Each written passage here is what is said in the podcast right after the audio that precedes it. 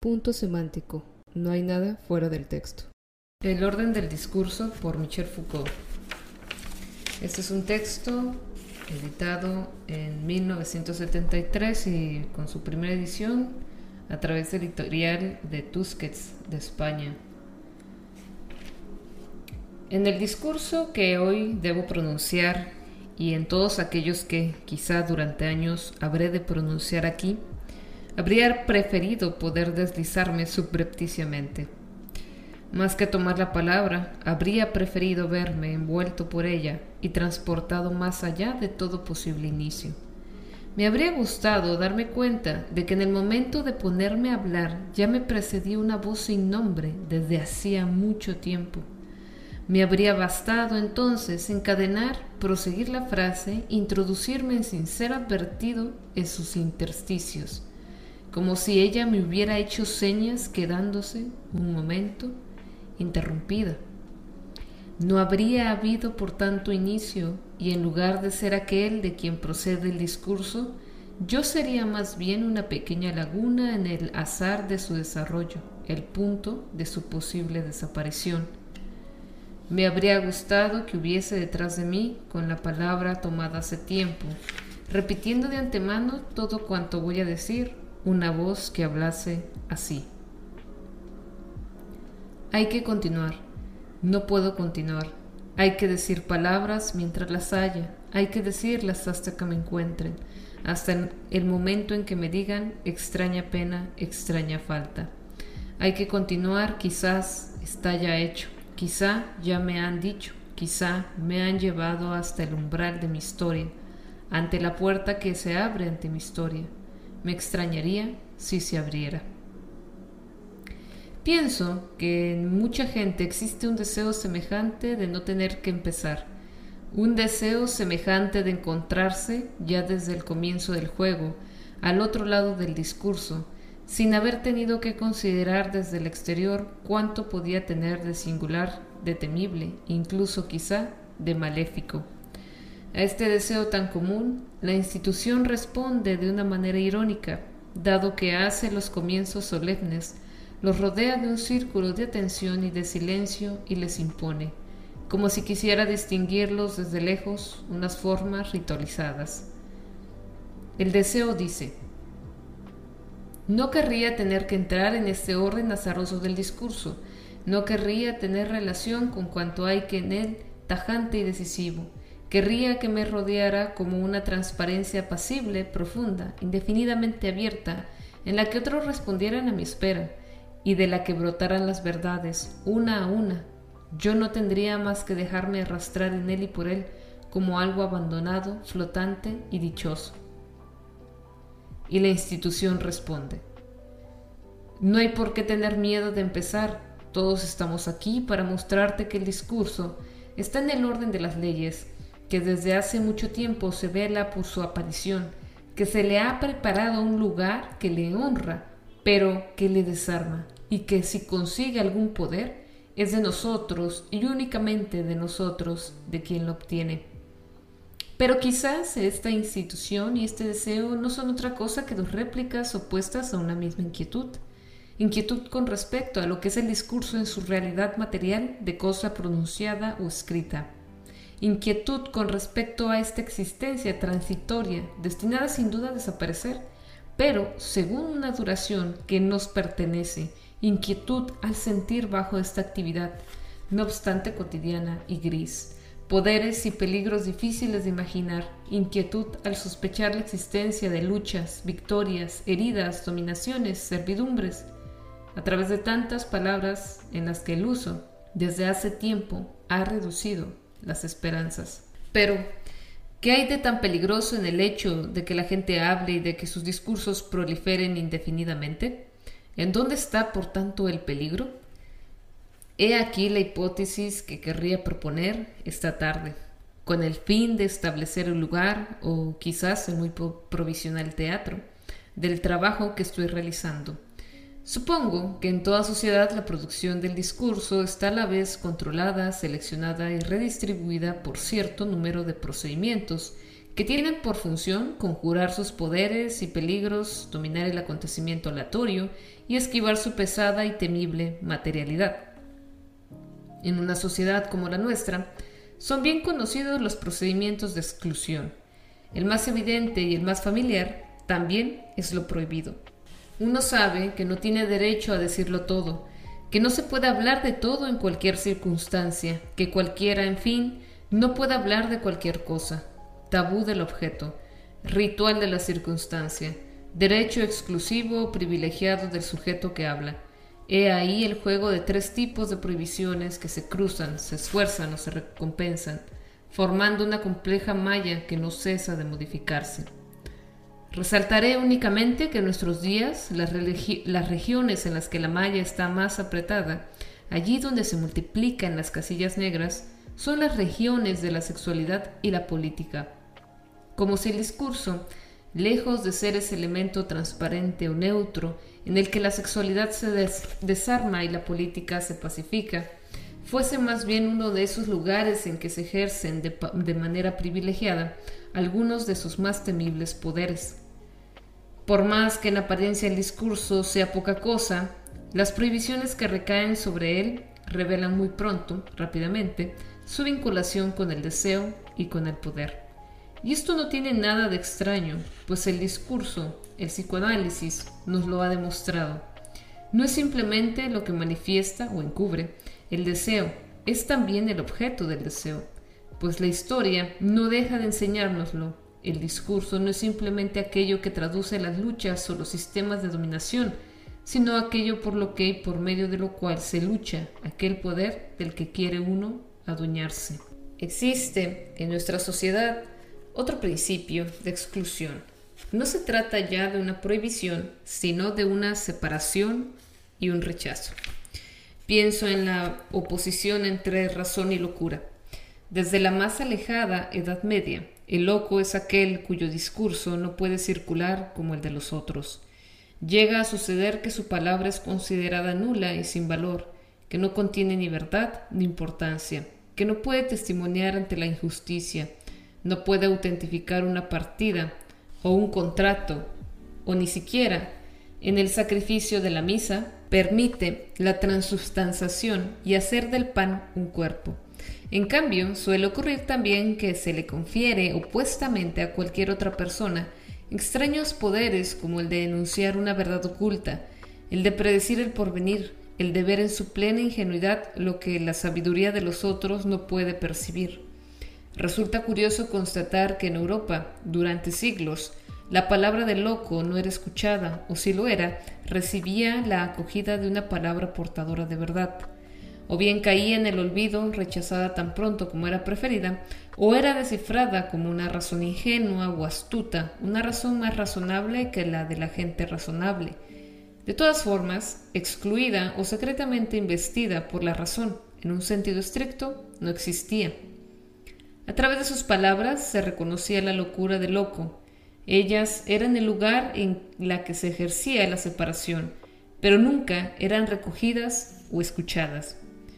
Nunca, antes de finales del siglo XVIII, se le había ocurrido a un médico la idea de querer saber lo que decía, cómo lo decía, por qué lo decía, en estas palabras que sin embargo originaban la diferencia. Todo ese inmenso discurso de loco regresaba al ruido, y no se le concedía la palabra más que simbólicamente en el teatro en que se le exponía desarmado y reconciliado, puesto que en él desempeñaba el papel de verdad enmascarada. Se me puede objetar que todo esto actualmente ya está acabado o está acabándose, que la palabra de loco ya no está del otro lado de la línea de separación, que ya no es considerada algo nulo y sin valor, que más bien al contrario nos pone en disposición vigilante que buscamos en ella un sentido, o el esbozo o las ruinas de una obra, y que hemos llegado a sorprender esta palabra de loco, incluso en lo que nosotros mismos articulamos, en ese minúsculo desgarrón por donde se nos escapa lo que decimos. Pero tantas consideraciones no prueban que la antigua separación ya no actúe. Basta con pensar en todo el armazón de saber, a través del cual desciframos esta palabra Basta con pensar en toda la red de instituciones que permite, el que sea médico o psicoanalista, escuchar esa palabra que permite al mismo tiempo al paciente manifestar o retener desesperadamente sus pobres palabras. Basta con pensar en todo esto para sospechar que la línea de separación, lejos de borrarse, actúa de otra forma, según líneas diferentes, a través de nuevas instituciones y con efectos que en absoluto son los mismos. Y aun cuando el papel del médico no fuese sino el de escuchar una palabra, al fin libre, la escucha se ejerce siempre manteniendo la cesura.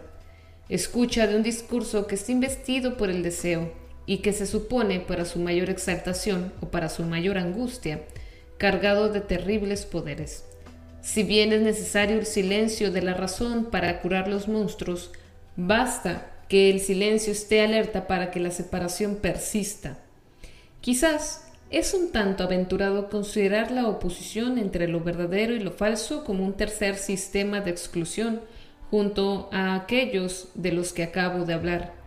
¿Cómo van a poder compararse razonablemente la coacción de la verdad con separaciones como esas? Separaciones que son arbitrarias desde el comienzo que cuando menos se organizan en torno a contingencias históricas, que no solo son modificables, sino que están en perpetuo desplazamiento, que están sostenidas por todo un sistema de instituciones que las imponen y las acompañan en su vigencia y que finalmente no se ejercen sin coacción y sin cierta violencia? Desde luego, si uno se sitúa en el nivel de una proposición en el interior de un discurso, la separación entre lo verdadero y lo falso no es ni arbitraria, ni modificable, ni institucional, ni violenta.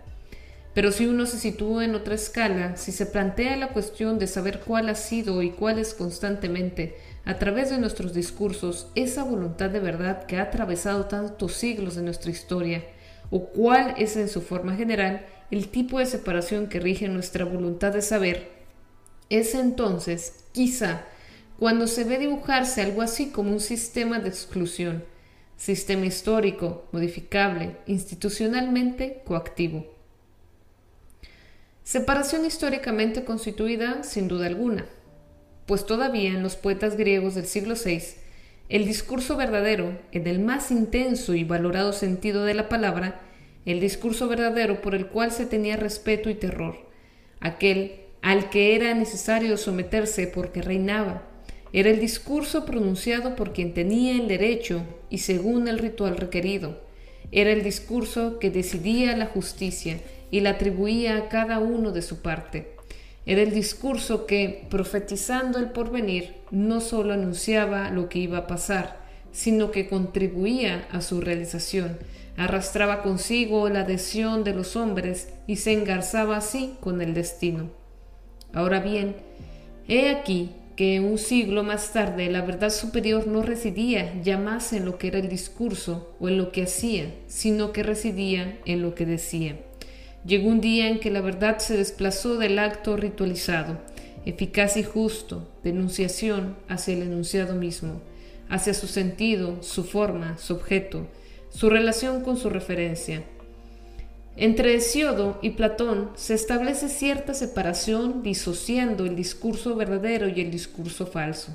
Separación nueva, pues en lo sucesivo el discurso verdadero ya no será el discurso precioso y deseable, pues ya no será el discurso ligado al ejercicio del poder. El sofista ha sido expulsado. Sin duda, esta separación histórica ha dado su forma general a nuestra voluntad de saber. Sin embargo, no ha cesado de desplazarse las grandes mutaciones científicas quizá puedan a veces leerse como consecuencias de un descubrimiento, pero pueden leerse también como aparición de formas nuevas de la voluntad de verdad. Hubo sin duda una voluntad de verdad en el siglo XIX que no coincide ni por las formas que pone en juego, ni por los tipos de objetos a los que se dirige, ni por las técnicas en que se apoya, con la voluntad de saber que caracterizó la cultura clásica. Retrocedamos un poco. En ciertos momentos de los siglos XVI y XVII, y en Inglaterra sobre todo, apareció una voluntad de saber que, anticipándose a sus contenidos actuales, dibujaba planes de objetos posibles, observables, medibles, clasificables. Una voluntad de saber que imponía el sujeto conocedor y de alguna manera, antes de toda experiencia, una cierta posición, una cierta forma de mirar y una cierta función. Ver más que leer, verificar más que comentar, una voluntad de saber que prescribía, y de un modo más general que cualquier otro instrumento determinado, el nivel técnico del que los conocimientos deberían investirse para ser verificables y útiles. Todo ocurre como si, a partir de la gran separación platónica, la voluntad de saber tuviera su propia historia, que no es la de las verdades coactivas, historia de los planes de objetos por conocer, historia de las funciones y posiciones del sujeto conocedor, historia de las inversiones materiales, técnicas, instrumentales del conocimiento. Pues esta voluntad de verdad, como los otros sistemas de exclusión, se apoya en una base institucional, está a la vez reforzada y acompañada por una densa serie de prácticas como la pedagogía, el sistema de libros, la edición, las bibliotecas, las sociedades de sabios de antaño, los laboratorios actuales. Pero es acompañada también más profundamente, sin duda, por la forma que tiene el saber de ponerse en práctica en una sociedad en la que es valorado, distribuido, repartido y en cierta forma atribuido. Recordemos, y a título simbólico únicamente, el viejo principio griego, que la aritmética puede muy bien ser objeto de las sociedades democráticas, pues enseña las relaciones de igualdad, pero que en la geometría solo debe de ser enseñada en las oligarquías, ya que demuestra las proporciones en la desigualdad. Finalmente, creo que esta voluntad de verdad apoyada en una base y una distribución institucional tiende a ejercer sobre los otros discursos, hablo siempre de nuestra sociedad, una especie de presión y de poder de coacción. Pienso en cómo la literatura occidental ha debido buscar apoyo desde hace siglos sobre lo natural, lo verosímil, sobre la sinceridad y también sobre la ciencia. En resumen, sobre el discurso verdadero. Pienso igualmente de qué manera las prácticas económicas codificadas como preceptos o recetas, eventualmente como moral, han pretendido desde el siglo XVI fundarse, racionalizarse y justificarse sobre una teoría de las riquezas y de la producción. Pienso además en cómo un conjunto tan prescriptivo como el sistema penal ha buscado sus cimientos o su justificación, primero, naturalmente, en una teoría del derecho, después, a partir del siglo XIX, en un saber sociológico, psicológico, médico, psiquiátrico, como si la palabra misma de la ley no pudiese estar autorizada en nuestra sociedad más que por el discurso de la verdad. De los tres grandes sistemas de exclusión que afectan al discurso, la palabra prohibida, la separación de la locura y la voluntad de verdad es el tercero del que he hablado más extensamente. Y el motivo es que, desde hace siglos, los primeros no han cesado de derivar hacia él y porque cada vez más Él intenta tomarlos a su cargo para modificarnos y a la vez fundamentarlos. Y porque los dos primeros no dejan de hacerse cada vez más frágiles, más inciertos en la medida en que, al encontrarse ahora atravesados por la voluntad de saber, ésta, por el contrario, no cesa de reforzarse, de hacerse más profunda y más insoslayable.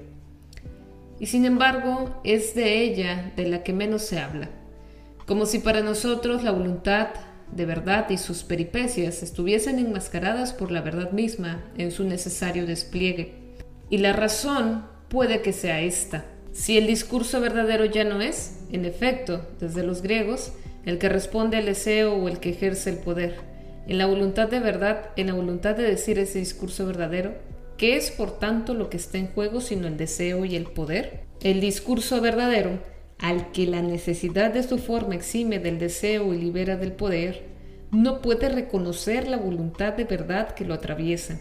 Y la voluntad de verdad que se nos ha impuesto desde hace mucho tiempo es tal que no puede dejar de enmascarar la verdad que quiere. Así, no aparece ante nuestros ojos más que una verdad que sería riqueza, fecundidad, fuerza suave e insidiosamente universal e ignoramos, por el contrario, la voluntad de verdad como prodigiosa maquinaria destinada a excluir. Todos aquellos que punto por punto en nuestra historia han intentado soslayar esta voluntad de verdad y enfrentarla contra la verdad justamente, Allí donde la verdad se propone justificar lo prohibido, definir la locura, todos esos, de Nietzsche a Artaud, a Bataille, deben ahora servirnos de signos altivos sin duda para el trabajo de cada día. Existen, evidentemente, otros muchos procedimientos de control y de limitación del discurso. Esos a los que he aludido antes ejercen en cierta manera desde el exterior. Funcionan como sistemas de exclusión. Conciernen, sin duda, a la parte del discurso que pone en juego el poder y el deseo.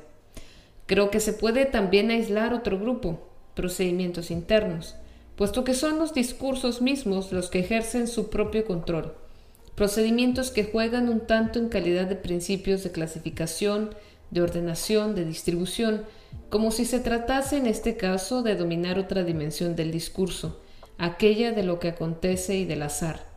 En primer lugar, el comentario. Supongo, aunque sin estar muy seguro, que apenas hay sociedades en las que no existan relatos importantes que se cuenten, que se repiten y se cambien, fórmulas, textos, conjuntos ritualizados de discursos que se recitan según circunstancias bien determinadas, cosas que han sido dichas una vez y que se conservan porque se sospecha que esconden algo como un secreto o una riqueza. En resumen, puede sospecharse que hay regularmente en las sociedades una especie de nivelación entre discursos, los discursos que se dicen en el curso de los días y de las conversaciones, y que desaparecen con el acto mismo que los ha pronunciado, y los discursos que están en el origen de cierto número de actos, nuevos de palabras que los reanudan, los transforman o hablan de ellos. En resumen, discursos que, indefinidamente más allá de su formulación, son dichos. Permanecen dichos y están todavía por decir. Los conocemos en nuestro sistema de cultura, son los textos religiosos o jurídicos, son también esos textos curiosos cuando se considera su estatuto y que se llama literarios y también en cierta medida los textos científicos. Es cierto que esta diferencia no es ni estable, ni constante, ni absoluta. No existe, por un lado, la categoría dada, ya de una vez para siempre de los discursos fundamentales o creadores, y después, por otro, la masa de aquellos que solo repiten, glosan o comentan. Bastantes textos importantes se oscurecen y desaparecen, y ciertos comentarios toman el lugar de los primeros. Pero por más que sus puntos de aplicación cambien, la función permanece y el principio de cierto desfase no deja de ponerse continuamente en juego. La desaparición radical de este desnivel no puede ser nunca más que juego, utopía o angustia. Juego al estilo de Borges, de un comentario que no fuese otra cosa más que la reaparición palabra a palabra, pero esta vez solemne y esperada, de lo que comenta. Juego también de una crítica que hablase infinitamente de una obra que no existiese. Sueño lírico de un discurso que renaciese absolutamente nuevo e inocente en cada uno de sus puntos y que reapareciese sin cesar en toda su frescura, partiendo de los sentimientos, de los pensamientos o de las cosas. Angustia de ese enfermo de Janet, para quien el menor renunciado era como una palabra del Evangelio que encerraba inagotables tesoros de sentidos y que merecían ser indefinidamente reconsiderados, reanudados, comentados. Cuando pienso, decía en el momento en que se ponía a leer o escuchar. Cuando pienso en esta frase que va a irse hacia la eternidad y que quizá todavía no he comprendido completamente. Pero, ¿no se observa que se trata de anular cada vez uno de los términos de la relación y no de suprimir la relación misma? Relación que no deja de modificarse a través de los tiempos, relación que en una época dada adquiere formas múltiples y divergentes. La exégesis jurídica es muy diferente, y esto desde hace bastante tiempo, del comentario religioso. Una sola y misma obra literaria puede dar lugar simultáneamente a tipos de discursos muy diferentes. La Odisea como primer texto es repetida en la misma época en la traducción de Berard en infinitas explicaciones de textos en el Ulises de Joyce.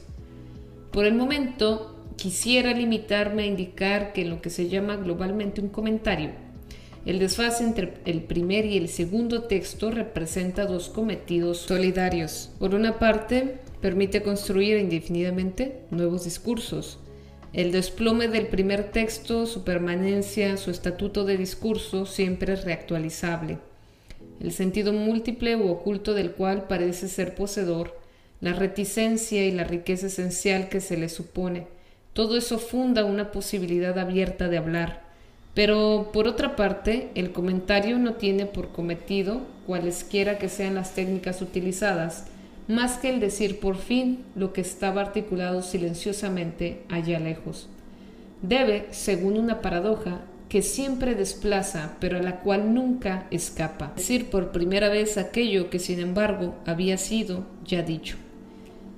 El cabrilleo indefinido de los comentarios es activado desde el interior por el sueño de una repetición enmascarada. En su horizonte, no hay quizá nada más que lo que era su punto de partida, la simple recitación. El comentario conjura al azar el discurso al tenerlo en cuenta. Permite decir otra cosa aparte del texto mismo, pero con la condición de que sea ese mismo texto el que se diga y en cierta forma el que se realice.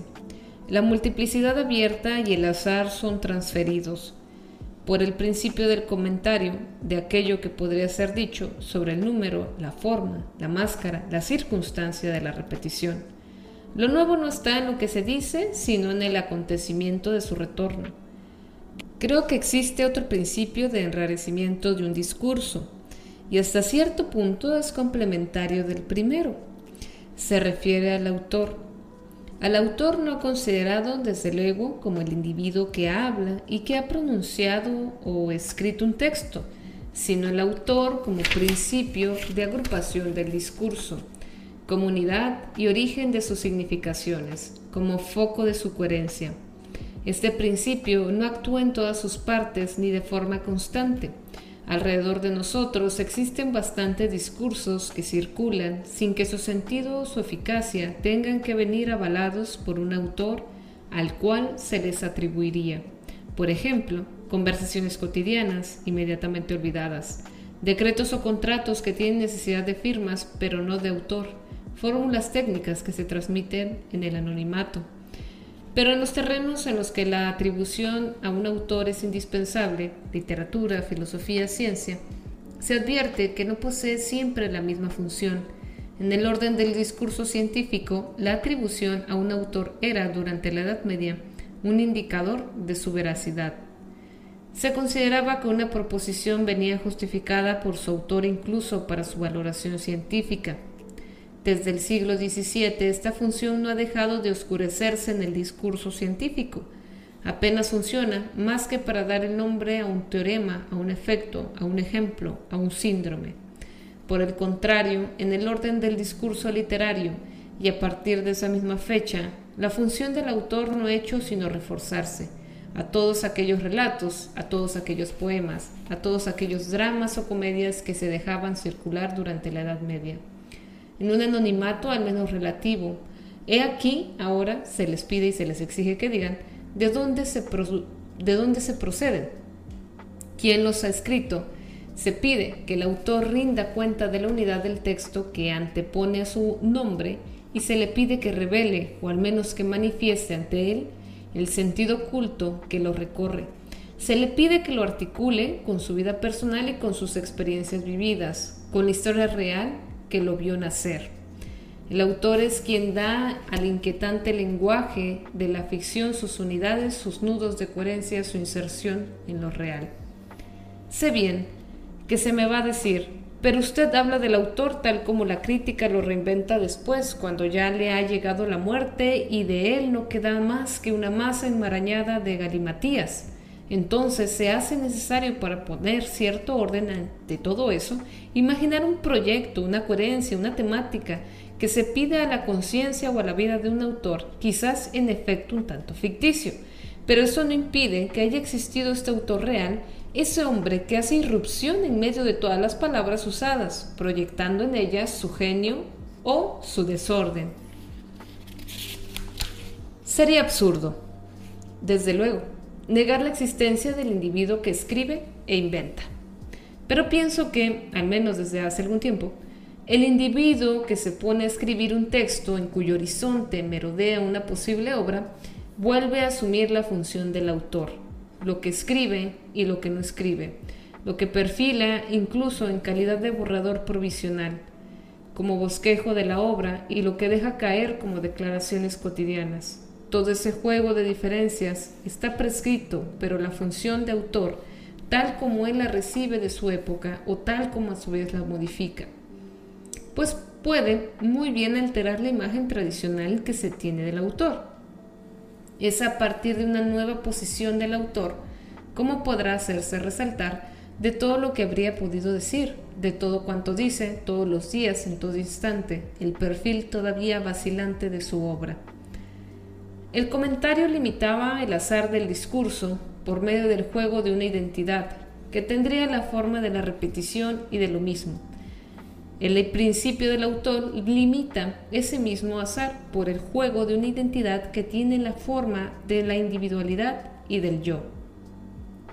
Sería necesario reconocer también en lo que se llama no las ciencias, sino las disciplinas, otro principio de limitación. Principio también relativo y móvil, principio que permite construir, pero solo según un estrecho margen. La organización de las disciplinas se opone tanto al principio del comentario como al del autor. Al del autor porque una disciplina se define por un ámbito de objetos, un conjunto de métodos, un corpus de proposiciones consideradas verdaderas, un juego de reglas y de definiciones, de técnicas y de instrumentos, una especie de sistema anónimo a disposición de quien quiera o de quien pueda servirse de él sin que su sentido o su validez estén ligados a aquel que ha dado en ser el inventor. Pero el principio de la disciplina se opone también al del comentario. En una disciplina, a diferencia del comentario, lo que se supone al comienzo no es un sinsentido que debe ser descubierto de nuevo, ni una identidad que debe ser repetida. Es lo que se requiere para la construcción de nuevos enunciados. Para que haya disciplina es necesario que haya posibilidad de formular, de formular indefinidamente nuevas proposiciones. Pero aún hay más, y hay más, sin duda, para que haya menos. Una disciplina no es la suma de todo lo que puede ser dicho de cierto a propósito de alguna cosa, y no es ni siquiera el conjunto de todo lo que puede ser a propósito de un mismo tema, aceptado en virtud de un principio de coherencia o de sistematicidad. La medicina no está constituida por el total de cuando puede decirse de cierto sobre la enfermedad. La botánica no puede ser definida por la suma de todas las verdades que conciernen a las plantas, y esto por dos razones. Primero, porque la botánica o la medicina, como cualquier disciplina, están construidas tanto sobre errores como sobre verdades, errores que no son residuos o cuerpos extraños sino que ejercen funciones positivas y tienen una eficacia histórica y un papel frecuentemente inseparable del de las verdades. Pero además, para que una proporción pertenezca a la botánica o a la patología, es necesario que responda a condiciones, en un sentido más estrictas y más complejas que la pura y simple verdad, en todo caso a otras condiciones. Debe dirigirse a un determinado plan de objetos, a partir de finales del siglo XVII, por ejemplo, para que una proposición fuese botánica, era necesario que concerniese a la estructura visible de la planta, el sistema de similitudes próximas y lejanas, o la mecánica de sus fluidos, y no podía seguir conservando, como sucedía todavía en el siglo XVI, sus valores simbólicos o el conjunto de virtudes o propiedades que se le reconocían en la antigüedad.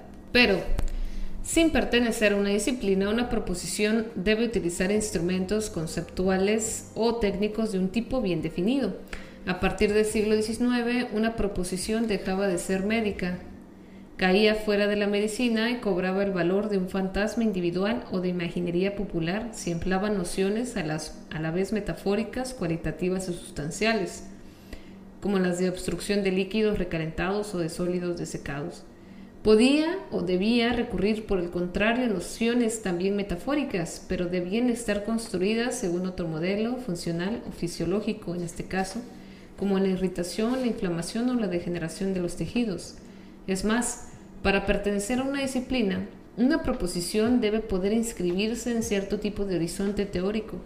Baste con recordar que la investigación de la lengua primitiva, que fue un tema perfectamente admitido hasta el siglo XVIII, era suficiente en la segunda mitad del siglo XIX para hacer caer no importa qué discurso, no digo en el error, pero sí en la quimera, en la ensoñación, en la pura y simple monstruosidad lingüística. En el interior de sus límites, cada disciplina reconoce proposiciones verdaderas y falsas, pero empuja hacia el otro lado de sus márgenes toda una teratología del saber. El exterior de una ciencia está más y menos poblado de lo que se cree. Naturalmente, existe la experiencia inmediata, los temas imaginarios que llevan y acompañan sin cesar las creencias sin memoria. Pero no hay quizás errores en el sentido estricto, pues el error no puede surgir y ser decidido más que en el interior de una práctica definida. Por el contrario, merodean monstruos cuya forma cambia con la historia del saber. En resumen, una proposición debe cumplir complejas y graves exigencias para poder pertenecer al conjunto de una disciplina antes de poder ser llamada verdadera o falsa, debe estar, como diría Gilgen, en la verdad. Frecuentemente surge la pregunta de qué habían podido hacer los botánicos o los biólogos del siglo XIX para no ver lo que Mendel decía era verdadero. Pero es que Mendel hablaba de objetos, empleaba métodos, se situaba en un horizonte teórico que eran extraños para la biología de la época.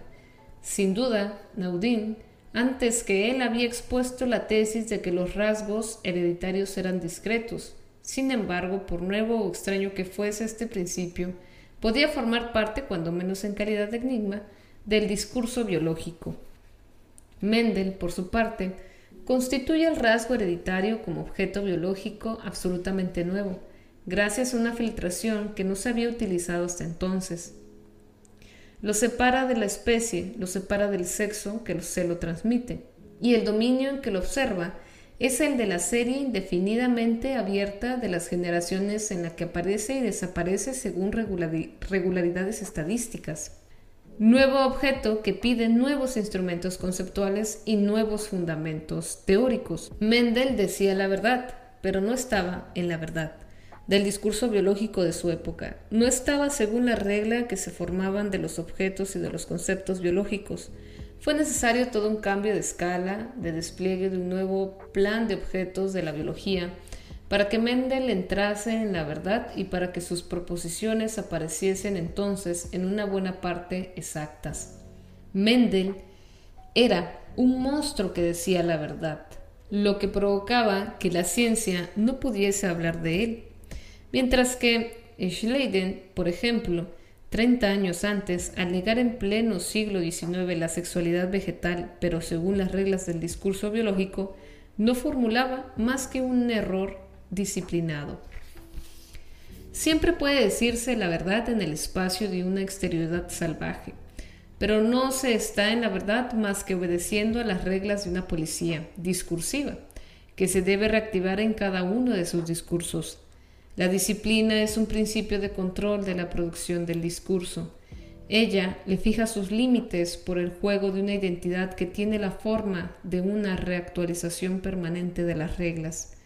Se tiene el hábito de ver en la fecundidad un autor en la multiplicidad de sus comentarios, en el desarrollo de una disciplina, una serie de recursos infinitos para la creación de los discursos. Quizá, pero no por ello, pierden su carácter de principios de coacción. Y es probable que no se pueda dar cuenta de su papel positivo y multiplicador si no se toma en consideración su función restrictiva y coactiva. Pienso que existe un tercer grupo de procedimientos que permite el control de los discursos. No se trata esta vez de dominar los poderes que estos conllevan, ni de conjurar los azares de su aparición, se trata de determinar las condiciones de su utilización, de imponer a los individuos que los dicen cierto número de reglas y no permitir de esta forma el acceso a ellos a todo el mundo. Enrarecimiento esta vez de los sujetos que hablan. Nadie entrará en el orden del discurso si no satisface ciertas exigencias o si no está de entrada cualificado para hacerlo.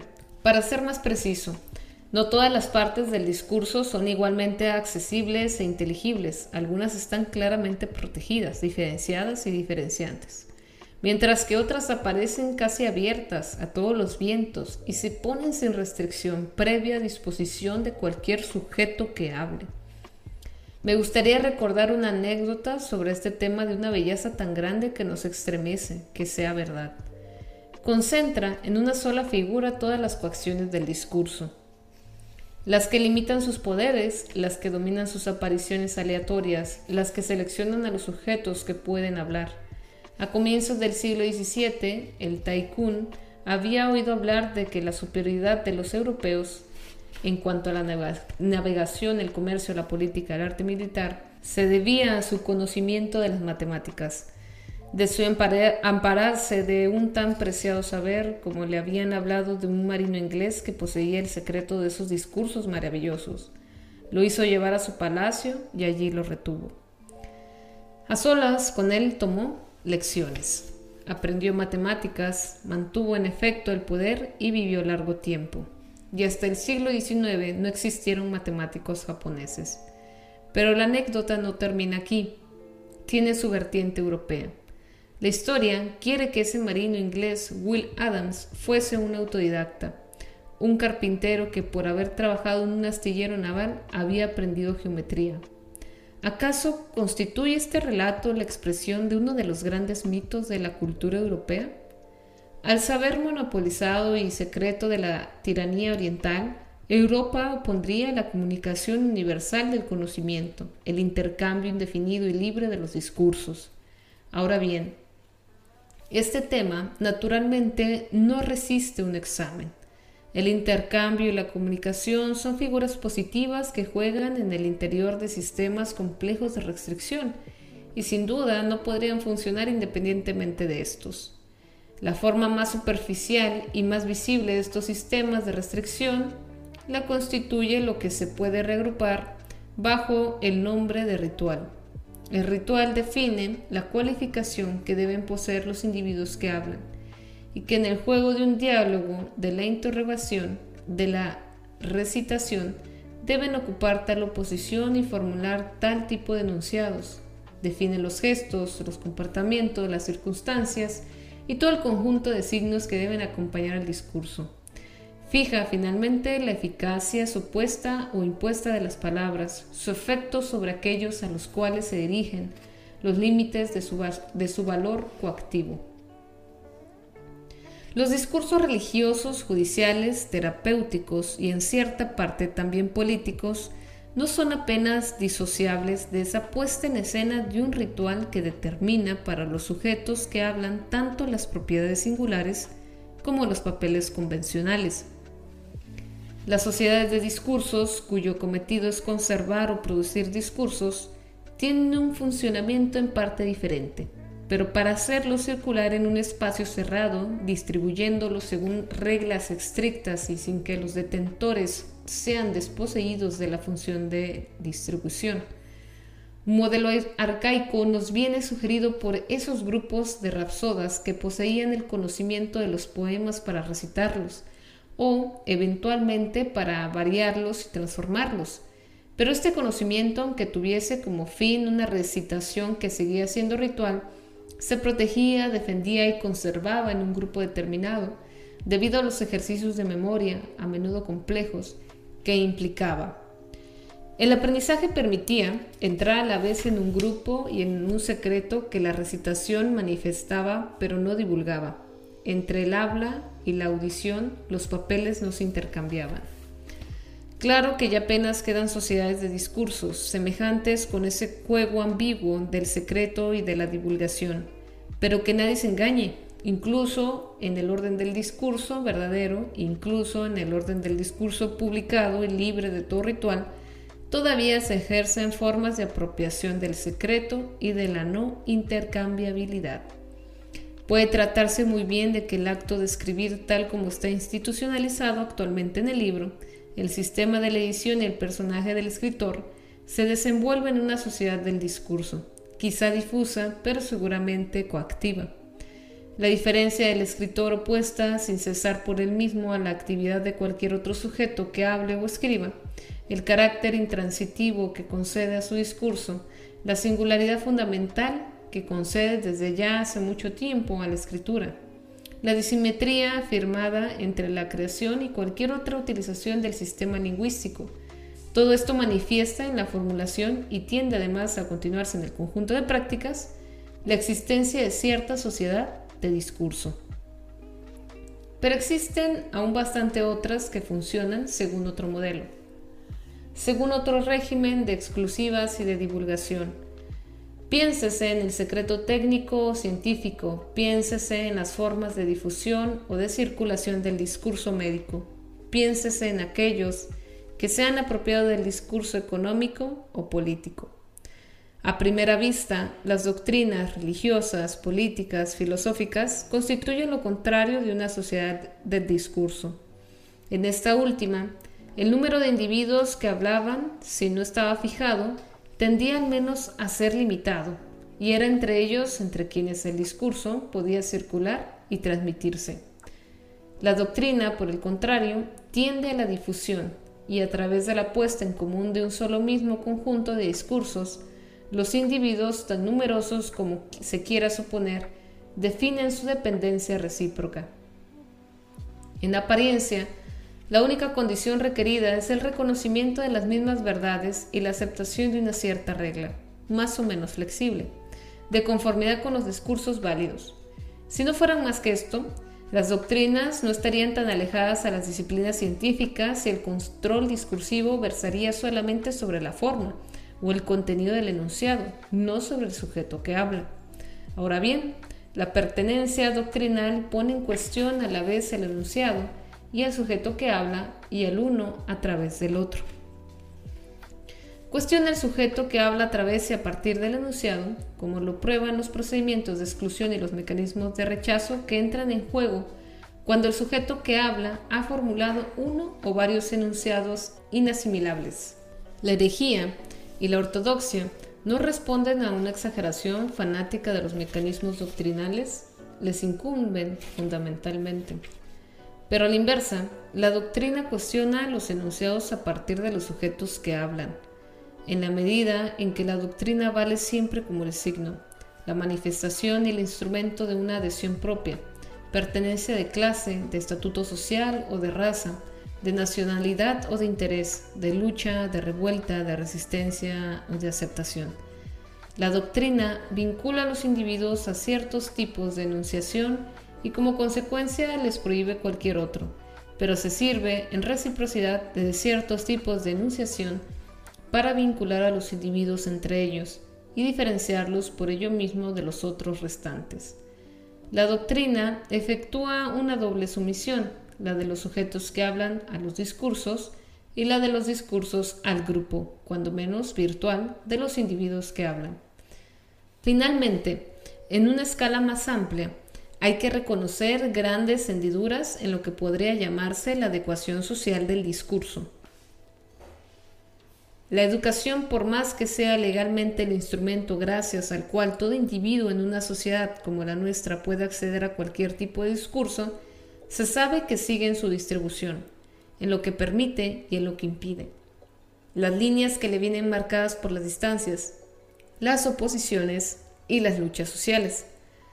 Todo sistema de educación es una forma política de mantener o de modificar la adecuación de los discursos, con los saberes y los poderes que implican.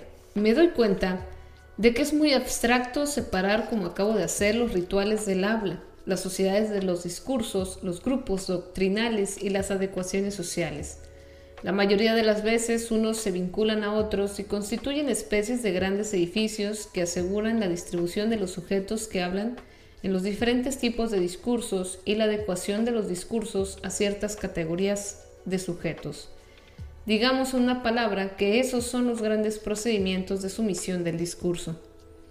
¿Qué es, después de todo, un sistema de enseñanza sin una ritualización del habla, sin una cualificación y una fijación de las funciones para los sujetos que hablan, sino la constitución de un grupo doctrinal cuando menos difuso, sino una distribución y una adecuación del discurso con sus poderes y saberes? ¿Qué es la escritura, la de los escritores, sino un sistema similar de sumisión que toma quizás formas un poco diferentes, pero cuyas grandes escansiones son análogas?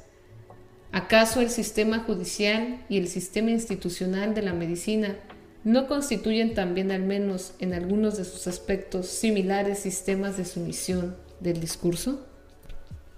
Me pregunto si algunos temas de la filosofía no surgieron para responder a estos juegos de limitaciones y exclusiones, y quizás también para reforzarlos. Para responder primero, proporcionando una verdad ideal como ley del discurso y una racionalidad inmanente como principio de sus desarrollos, acompañándolos también de una ética del conocimiento que no promete la verdad más que al de deseo de la verdad misma y al solo poder de pensarla. Después, para reforzarlos por medio de una denegación que estriba esta vez en la realidad específica del discurso en general. Desde que fueron excluidos los juegos y el comercio de los sofistas, desde que se ha amordazado con mayor o menor seguridad, sus paradojas, Parece que el pensamiento occidental haya velado porque en el discurso haya el menor espacio posible entre el pensamiento y el habla. Parece que haya velado porque discurrir parezca únicamente como un aporte entre el pensamiento y el habla. Se trataría de un pensamiento revestido de sus signos y hecho visible por las palabras, o a la inversa. De eso resultarían las propias estructuras de la lengua puestas en juego, produciendo un efecto de sentido. Esta antigua elisión de la realidad del discurso en el pensamiento filosófico ha tomado bastantes formas en el curso de la historia. Recientemente ha vuelto a aparecer bajo el aspecto de varios temas que nos resultan familiares. Pudiera darse que el tema del sujeto fundador permitiese elidir la realidad del discurso. El sujeto fundador, en efecto, se encarga de animar directamente con sus objetivos las formas vacías del lenguaje. Es él quien, atravesando el espesor o la inercia de las cosas vacías, recupera de nuevo en la intuición el sentido que allí se encontraba depositado. Es él, igualmente, quien, del otro lado del tiempo, funda horizontes de significados que la historia no tendrá después más que explicitar y en las que las proposiciones, las ciencias, los conjuntos deductivos encontrarán en resumidas cuentas su fundamento. En su relación con el sentido, el sujeto fundador dispone de signos, de marcas, de indicios, de letras, pero no tiene necesidad para manifestarlos de pasar por la instancia singular del discurso. El tema que está frente a este, el tema de la experiencia originaria, desempeña un papel análogo. Supone que, a ras de la experiencia, antes incluso de que haya podido retomarse en la forma de un cogito, hay significaciones previas, ya dichas de alguna manera, que recorrían el mundo, lo disponían a nuestro alrededor y daban acceso desde el comienzo de, a una especie de primitivo reconocimiento. Así, una primera complicidad con el mundo fundamentaría para nosotros la posibilidad de hablar de él, en él, de designarlo y nombrarlo, juzgarlo y finalmente conocerlo en la forma de la verdad.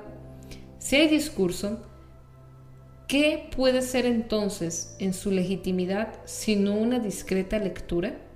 Las cosas murmuran ya en un sentido que nuestro lenguaje no tiene más que hacer flotar. Y este lenguaje, desde su más rudimentario proyecto, nos hablaba ya de un ser del que es como la nervadura. El tema de la mediación universal sigue siendo, creo, una forma de elidir la realidad del discurso, y esto a pesar de la apariencia pues parece a primera vista que el reencontrar por todas partes el movimiento de un logos que eleva las singularidades hasta el concepto y que permite la conciencia inmediata desplegar finalmente toda la racionalidad del mundo. Es el discurso mismo lo que se coloca en el centro de la especulación. Pero este logos, a decir verdad, no es en realidad más que un discurso ya pronunciado, o más bien son las mismas cosas y los acontecimientos los que se hacen insensiblemente discurso desplegando el secreto de su propia esencia. El discurso no es apenas más que la reverberación de una verdad que nace ante sus propios ojos, y cuando todo puede finalmente tomar la forma del discurso, cuando todo puede decirse y cuando todo puede decirse el discurso a propósito de todo, es porque todas las cosas, habiendo manifestado e intercambiado sus sentidos, pueden volverse la interioridad silenciosa de la conciencia de sí. Bien sea pues en una filosofía del sujeto fundador, en una filosofía de la experiencia originaria o en una filosofía de la mediación universal, el discurso no es nada más que un juego de escritura en el primer caso, de lectura en el segundo, de intercambio en el tercero. Y ese intercambio, esa lectura, esa escritura, nunca ponen en juego más que los signos, el discurso se anula así en su realidad situándose al servicio del significante. ¿Qué civilización en apariencia ha sido más respetuosa del discurso que la nuestra? ¿Dónde se lo ha honrado mejor? ¿Dónde aparece más radicalmente liberado de sus coacciones y universalizado? Ahora bien, me parece que bajo esta aparente veneración del discurso, bajo esta aparente logofilia, se oculta una especie de temor todo pasa como si prohibiciones, barreras, umbrales, límites se dispusieran de manera que se domine al menos en parte la gran proliferación del discurso, de manera que su riqueza se aligere en la parte más peligrosa y que su desorden se organice según figuras que esquivan lo más incontrolable. Todo pasa como si se hubiese querido borrar hasta las marcas de su irrupción en los juegos del pensamiento y de la lengua. Hay sin duda en nuestra sociedad y me imagino que también en todas las otras, pero según un perfil y escancisiones diferentes, una profunda logofobia, una especie de sordo temor contra esos acontecimientos, contra esa masa de cosas dichas, contra la aparición de todos esos enunciados, contra todo lo que puede haber allí de violento, de discontinuo, de batallador, y también de desorden y de peligro, contra ese gran murmullo incesante y desordenado de discurso.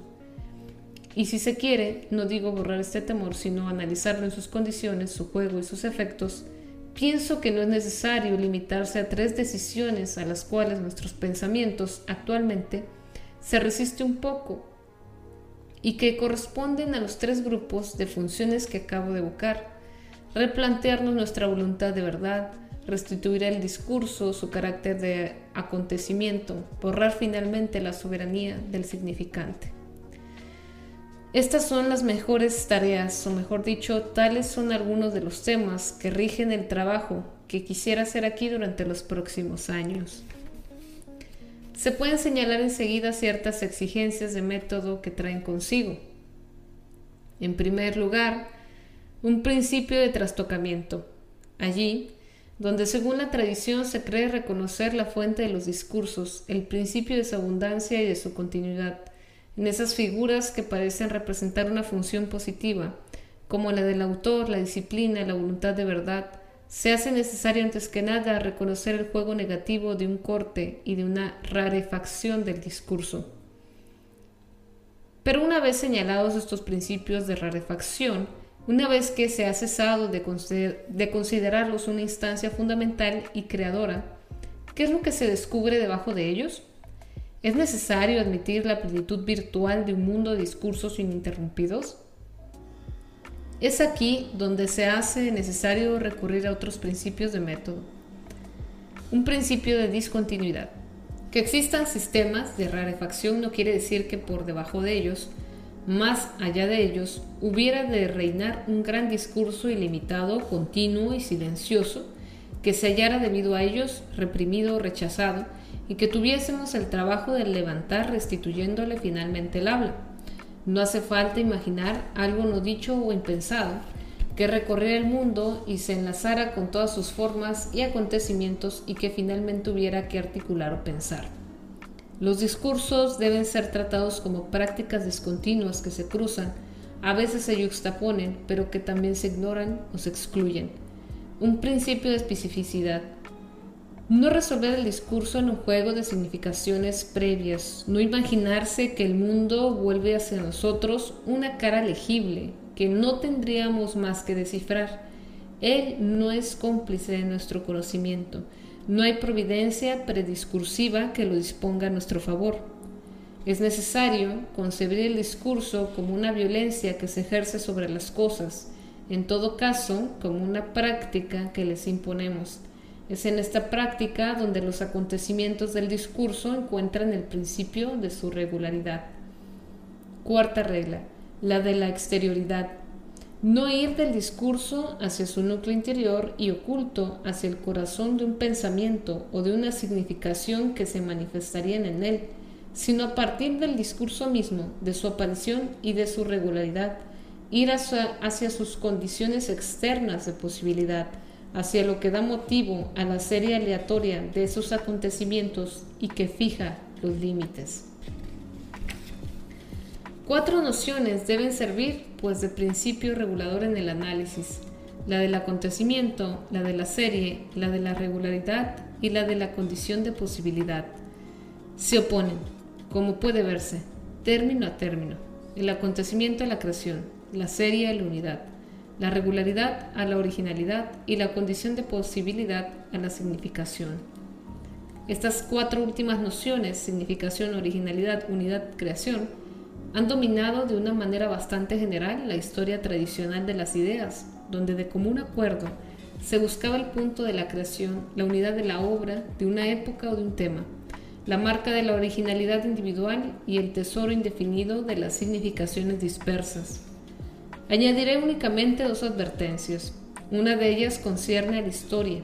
Se considera contribución a la historia contemporánea haber retirado los privilegios concedidos de antaño al acontecimiento singular y haber hecho aparecer estructuras que se extienden sobre un amplio margen de tiempo. Así es.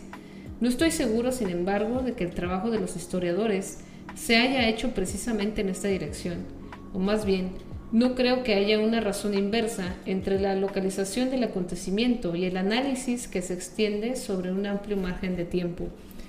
Me parece, por el contrario, que viene estrechando en su límite el tono del acontecimiento, viene impulsando el poder de la resolución del análisis histórico, hasta los discursos de apertura de sesiones, las actas notariales, los registros de parroquia, los registros portuarios comprobados año tras año, semana tras semana, es como se han visto perfilar más allá de las batallas, decretos, dinastías o asambleas fenómenos masivos de alcance secundario o plurisecular. La historia, tal como se practica actualmente, no se aleja de los acontecimientos, extiende por el contrario su campo sin cesar, descubre nuevas capas más superficiales, más profundas, aísla conjuntos nuevos que a veces son numerosos, densos e intercambiables, a veces raros y decisivos. De las variaciones casi cotidianas de los precios se llega a las inflaciones seculares. Pero lo importante es que la historia no considere un acontecimiento sin definir la serie de lo que forma parte, sin especificar el tipo de análisis de la que depende, sin intentar conocer la regularidad de los fenómenos y los límites de probabilidad de su emergencia, sin interrogarse sobre las variaciones las inflexiones y el ritmo de la curva, sin querer determinar las condiciones de las que dependen.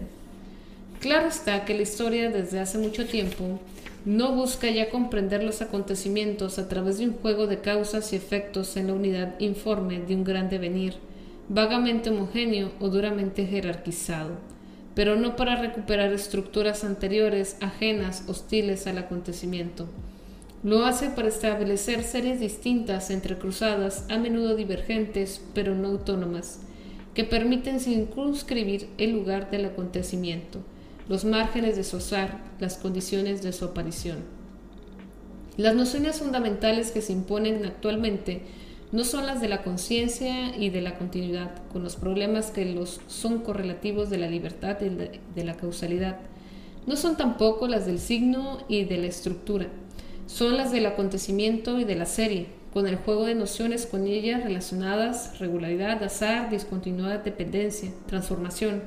Es por medio de un conjunto semejante cómo se articula este análisis de los discursos que yo defiendo, no desde luego sobre la temática tradicional que los filósofos de ayer tomaban todavía por la historia viva, sino sobre el trabajo efectivo de los historiadores.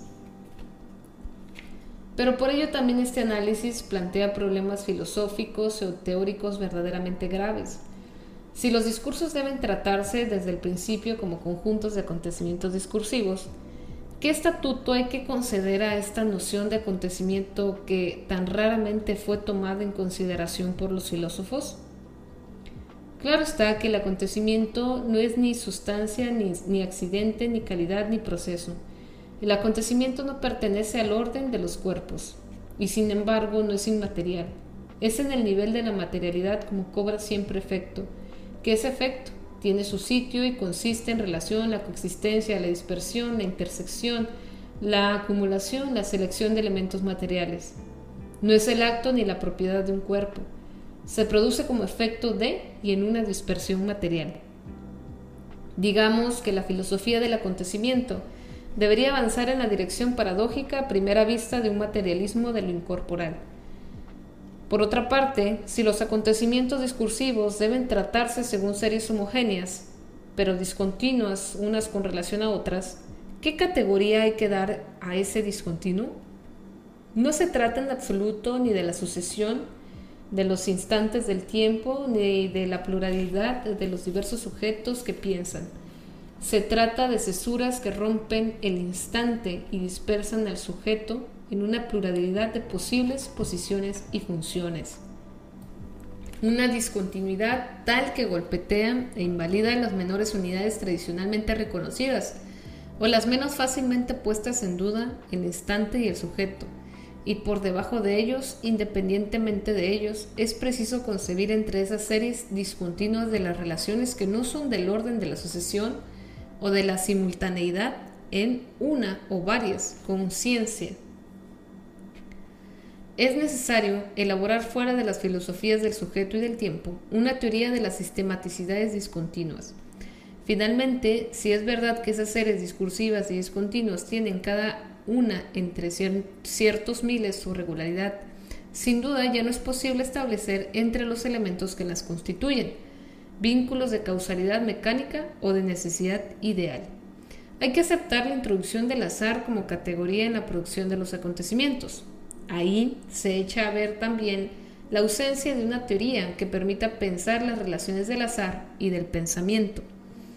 De modo que en el diminuto desfase que se pretende utilizar en la historia de las ideas y que consiste en tratar no en las representaciones que puede haber detrás de los discursos, sino los discursos como una serie de regulares y distintos acontecimientos, temo reconocer algo así como una pequeña y quizás odiosa maquinaria que permite introducir en la misma raíz del pensamiento el azar, el discontinuo y la materialidad, triple peligro que cierta forma de historia pretende conjurar refiriendo al desarrollo continuo de una necesidad ideal. Tres nociones que deberían permitir vincular a la práctica de los historiadores la historia de los sistemas de pensamiento. Tres direcciones que deberán seguir el trabajo de elaboración teórica.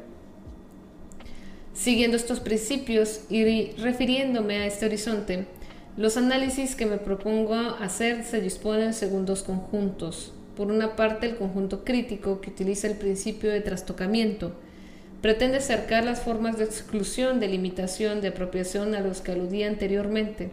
Muestra cómo se han formado para responder a qué necesidades, cómo se han modificado y desplazado, qué coacción han ejercido efectivamente, en qué medida se han alterado. Por otra parte, el conjunto genealógico que utiliza los otros tres principios, cómo se han formado por medio de, a pesar de, de o con el apoyo de esos sistemas de coacción de las series de los discursos, cuál ha sido la norma específica de cada una y cuáles sus condiciones de aparición, de crecimiento, de variación. Para empezar, el conjunto crítico. Un primer grupo de análisis versaría sobre lo que ha designado como funciones de exclusión. En otra ocasión estudié una y por un periodo determinado. Se trataba de la separación entre la locura y razón en la época clásica.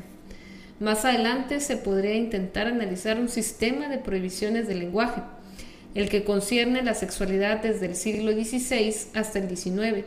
Sin duda, se trataría de ver no cómo se ha desdibujado progresiva y, afortunadamente, sino cómo se ha desplazado y rearticulado desde una práctica de la confesión en que las conductas prohibidas se nombraban, clasificaban, jerarquizaban y de la manera más explícita hasta la aparición al principio bastante tímida y retardada de la temática sexual en la medicina y en la psiquiatría del siglo XIX. No son, naturalmente, más que indicaciones un tanto simbólicas, pero se puede ya apostar que las canciones no son aquellas que se cree y que las prohibiciones no ocupan siempre el lugar que se les ha supuesto. De momento quisiera dedicarme al tercer sistema de exclusión. Lo enfocaré de dos maneras. Por una parte, quisiera intentar señalar cómo se hizo, pero también cómo se repitió, prorrogó, desplazó esa elección de la verdad en cuyo interior estamos prendidos, pero que renovamos sin cesar. Me situaré primero en la época de la sofística y de su comienzo con Sócrates, o al menos con la filosofía platónica, para ver cómo el discurso eficaz, el discurso ritual, el discurso cargado de poderes y de peligros se ordenaba poco a poco hacia una separación entre el discurso verdadero y el discurso falso. Me situaré después en el paso del siglo XVI al XVII, en la época en que aparece en Inglaterra sobre todo una ciencia de la mirada, de la observación, de la atestiguación, cierta filosofía natural inseparable, sin duda, de la instauración de nuevas estructuras políticas, inseparable también de la ideología religiosa, nueva forma, seguramente, de la voluntad de saber. Finalmente, el tercer punto de referencia será el comienzo del siglo XIX, con los grandes actos fundadores de la ciencia moderna, la formación de una sociedad industrial, y la ideología positivista que la acompaña. Tres cortes en la morfología de nuestra voluntad de saber, tres etapas de nuestro filisteísmo. Me gustaría también repetir la misma cuestión, pero desde un ángulo diferente. Medir el efecto de un discurso de pretensión científica, discurso médico, psiquiátrico y también sociológico, sobre ese conjunto de prácticas y de discursos prescriptivos que constituye el sistema penal, el estudio de los dictámenes psiquiátricos y su función en la penalidad serviría de punto de partida y de material de base para esos análisis. Asimismo, en esta perspectiva, pero a otro nivel, es como debería hacerse el análisis de los procedimientos de limitación de los discursos, entre los cuales he designado antes el principio de autor, el del comentario, el de la disciplina. Desde esta perspectiva puede programarse cierto número de estudios, Pienso, por ejemplo, en un análisis que versará sobre la historia de la medicina desde el siglo XVI al, XIX. Se trataría no tanto de señalar los descubrimientos hechos o los conceptos utilizados, como de hacer nuevamente en la constitución del discurso médico, pero también en toda la institución que le sirve de apoyo, lo transmite y lo refuerza. ¿De qué manera se utilizaron el principio de autor, el del comentario, el de la disciplina, Intentar saber de qué manera se ejercitó el principio de gran autor. Hipócrates, Galeno, naturalmente, pero también Paracelso, Sydenham o Borges. De qué manera se ejerció y ya bien entrado el siglo XIX la práctica del aforismo y del comentario. De qué manera fue sustituida poco a poco la práctica del caso, de la colección de casos, del aprendizaje clínico de un caso concreto según qué modelo ha intentado finalmente la medicina constituirse como disciplina, apoyándose primero en la historia natural, a continuación en la anatomía y la biología. Se podría también considerar de qué manera la crítica y la historia literaria han constituido el personaje del autor y la figura de la obra, utilizando y modificando y desplazando los métodos de exégesis religiosa de la crítica bíblica, de la geografía de las vidas históricas o legendarias de la autobiografía y de las memorias. Algún día habrá que estudiar también el papel que tuvo Freud en el saber psicoanalítico, muy diferente seguro del de Newton en física, muy diferente también del que puede tener un autor en el campo del discurso filosófico, que estuviese como Kant en el origen de otra manera de filosofar.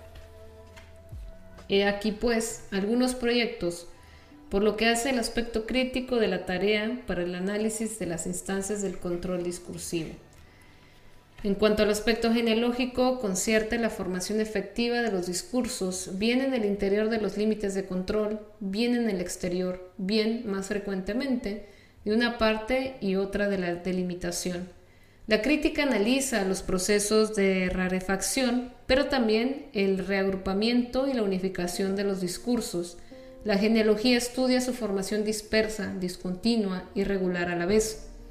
A decir verdad, estas dos tareas no son nunca separables. No hay, por una parte, las formas de rechazo, de exclusión, de reagrupamiento o de atribución, y después, por otra parte, a un nivel más profundo, el brote espontáneo de los discursos que, inmediatamente antes o después de su manifestación, se encuentran sometidos a la selección y al control. La formación regular del discurso puede integrar en ciertas condiciones y hasta cierto punto los procedimientos de control. E inversamente, las figuras de control pueden tomar el cuerpo en el interior de una formación discursiva. Así, la crítica literaria como discurso constitutivo del autor. Así pues, toda tarea crítica que ponga en duda las instancias del control debe analizar al mismo tiempo las regularidades discursivas a través de las cuales se forman, y toda descripción genealógica debe tener en cuenta los límites que intervienen en las formaciones reales. Entre la empresa crítica y la empresa genealógica la diferencia no es tanto de objeto de dominio como de punto de ataque de perspectiva y de delimitación. Mencionaba antes un posible estudio, el de las prohibiciones que afectan el discurso de la sexualidad. Sería difícil y abstracto, en todo caso, realizar este estudio sin analizar al mismo tiempo los conjuntos de discursos literarios, religiosos o éticos, biológicos o médicos e igualmente jurídicos, en los que se trata de, de sexualidad y en los que éste se nombra, describe, se metaforiza, explica, juzga. Estamos muy lejos de haber constituido un discurso unitario y regular de la sexualidad. Quizás no se consiga nunca, quizás no es en esa dirección en la que vamos. Apenas importa. Las prohibiciones no tienen la misma forma, ni intervienen de la misma manera en el discurso literario, que en el de la medicina, en el de la psiquiatría, que en el de la dirección de la conciencia. E, inversamente, esas diferentes regularidades discursivas no refuerzan, no rodean o no desplazan las prohibiciones de la misma manera. El estudio no podrá, pues, hacerse más que según pluralidades de series en las que intervienen prohibiciones, que para una parte al menos son diferentes en cada una. Se podría también considerar las series de discursos que, en los siglos XVI y XVII, conciernen a la riqueza y a la pobreza, a la moneda, a la producción y al comercio. Entrarían en relación conjuntos de enunciados muy heterogéneos, formulados por los ricos y los pobres, los sabios y los ignorantes, los protestantes o los católicos, los oficiales reales, los comerciantes o los moralistas. Cada uno tiene su forma de regularidad, así como sus sistemas de coacción. Ninguno de ellos prefigura exactamente esa otra forma de regularidad discursiva, que tomará el aspecto de una disciplina y que se llamará análisis de la riqueza, y después economía política. Sin embargo, es a partir de ellos cuando se forma una nueva regularidad, recuperando o excluyendo, justificando, separando tales o cuales de sus enunciados. Se puede también pensar en un estudio que verse sobre los discursos que conciernen a la herencia, tales como pueden encontrarse repartidos o dispersos hasta el comienzo del siglo XX, a través de las disciplinas, las observaciones, las técnicas y de diversas fórmulas. Se trataría entonces de mostrar por medio de qué juego, de articulaciones, esas series se han reorganizado en la figura, epistemológicamente coherente y reconocida por la institución de la genética. Este trabajo lo acaba de realizar Francos Jacobs con una brillantez y una ciencia difícilmente igualables. Así es como deben alternarse, apoyarse las unas en las otras y completarse las descripciones críticas y las descripciones genealógicas. La parte crítica del análisis se refiere a los sistemas de desarrollo del discurso. Intenta señalar, cercar esos principios de producción, de exclusión y de rareza del discurso. Digamos, para jugar con las palabras que practica una desenvoltura aplicada. La parte genealógica se refiere, por el contrario, a las series de la conformación efectiva del discurso. Intenta captarlo en su poder de afirmación, y entiendo por esto no un poder que se opondría al de negar, sino al poder de constituir dominios de objetos, a propósito de los cuales se podría afirmar o negar proposiciones verdaderas o falsas. Llamemos positividades a esos dominios de objetos y digamos para jugar una segunda vez con las palabras que si el estilo crítico es el de la desenvoltura estudiosa, el humor genealógico será el de un positivismo alegre. En todo caso, una cosa al menos debe señalarse. El análisis del discurso, así entendido, no revela la universalidad de un sentido, sino que saca a relucir el juego de la rareza impuesta con un poder fundamental de afirmación, rareza y afirmación, rareza finalmente de la afirmación, y no generosidad continua del sentido, ni monarquía del significante. Y ahora que los que entienden lagunas de vocabulario digan, si les interesa más la música que la letra, que se trata de estructuralismo. Sé bien que no habría podido emprender estas investigaciones, cuyo perfil he intentado presentarnos, si no hubiera contado con la ayuda de modelos y apoyos. Creo que debo mucho a Dumézil, puesto que fue él quien me incitó al trabajo a una edad en la que yo creía todavía que escribir era un placer. Debo también mucho a su obra. Que me perdone si me he alejado de su sentido o desviado del rigor de esos textos suyos y que actualmente nos dominan. Él me enseñó a analizar la economía interna de un discurso muy distinto modo que por los métodos del exégesis tradicional o las del formalismo lingüístico. Él me enseñó a localizar de un discurso a otro, por el juego de las comparaciones, el sistema de correlaciones funcionales, él me enseñó a describir las transformaciones de un discurso y las relaciones con la institución.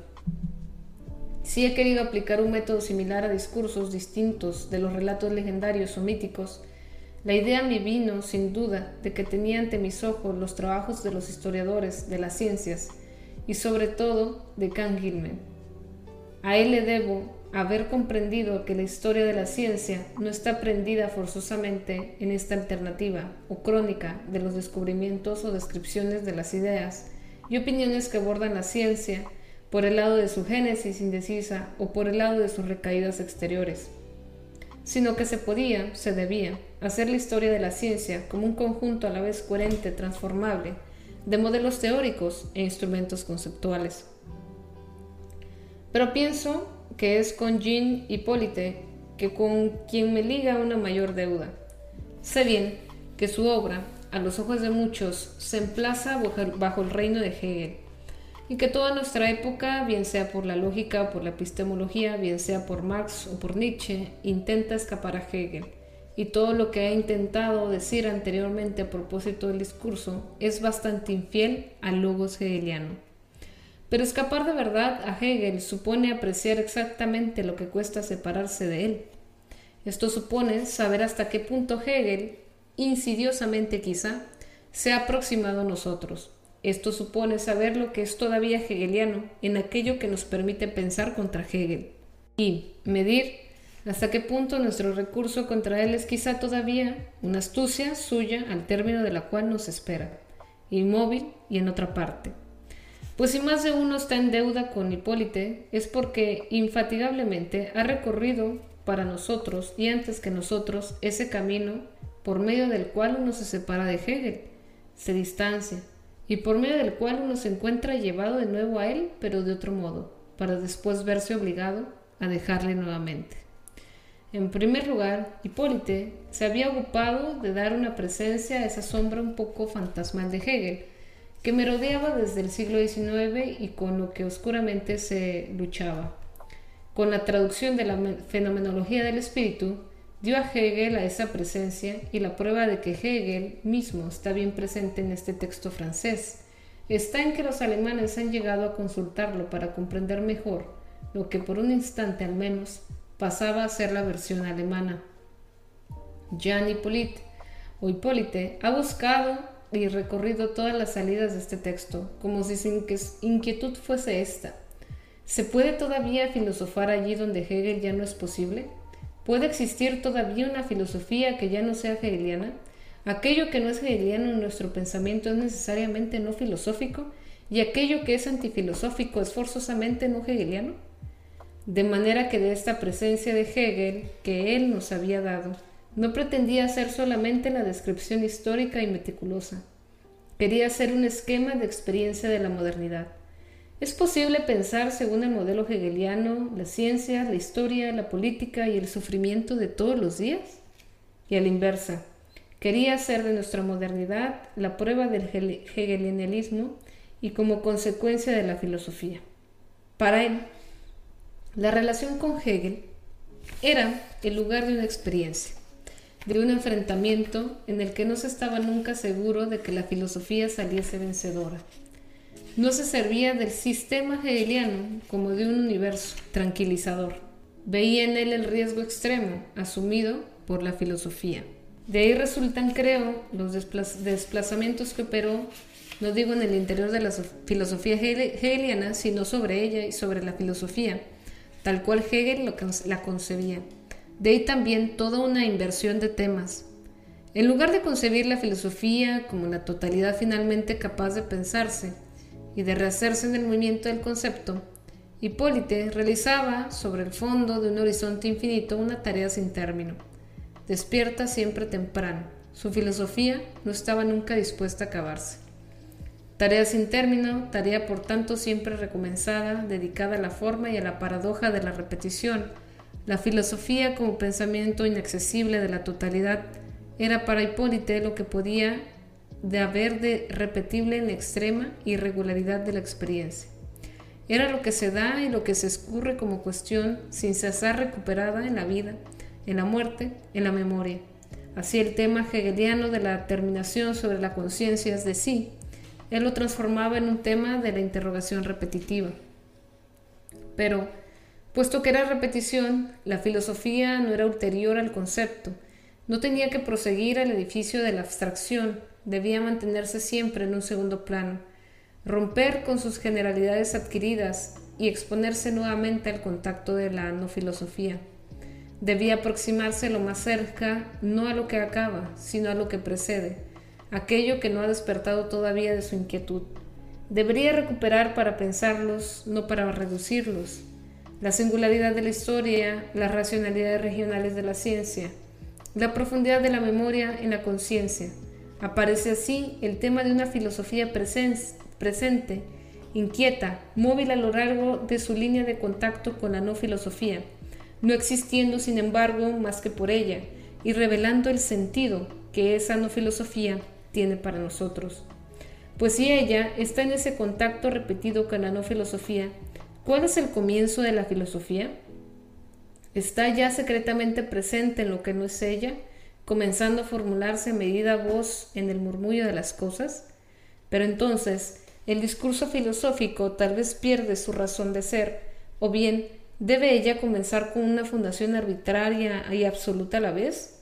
Con ello, el tema hegeliano del movimiento propio del inmediato se ve reemplazado por el fundamento del discurso filosófico y de su estructura formal.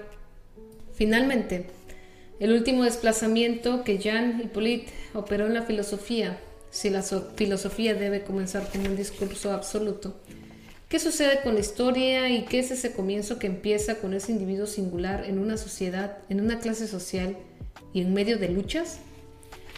Estos cinco desplazamientos que conducen al borde extremo de la filosofía hegeliana y que la hacen sin duda pasar al otro lado de sus propios límites convocan, una por una, a las grandes figuras de la filosofía moderna que Jean Hippolyte no cesó de confrontar con Hegel. Marx y las cuestiones de historia, Fichte y el problema del comienzo absoluto de la filosofía, Bergson y el tema del contacto con la no filosofía, Kierkegaard y el problema de la repetición y de la verdad. Husserl y el tema de la filosofía como tarea infinita ligada a la historia de nuestra racionalidad.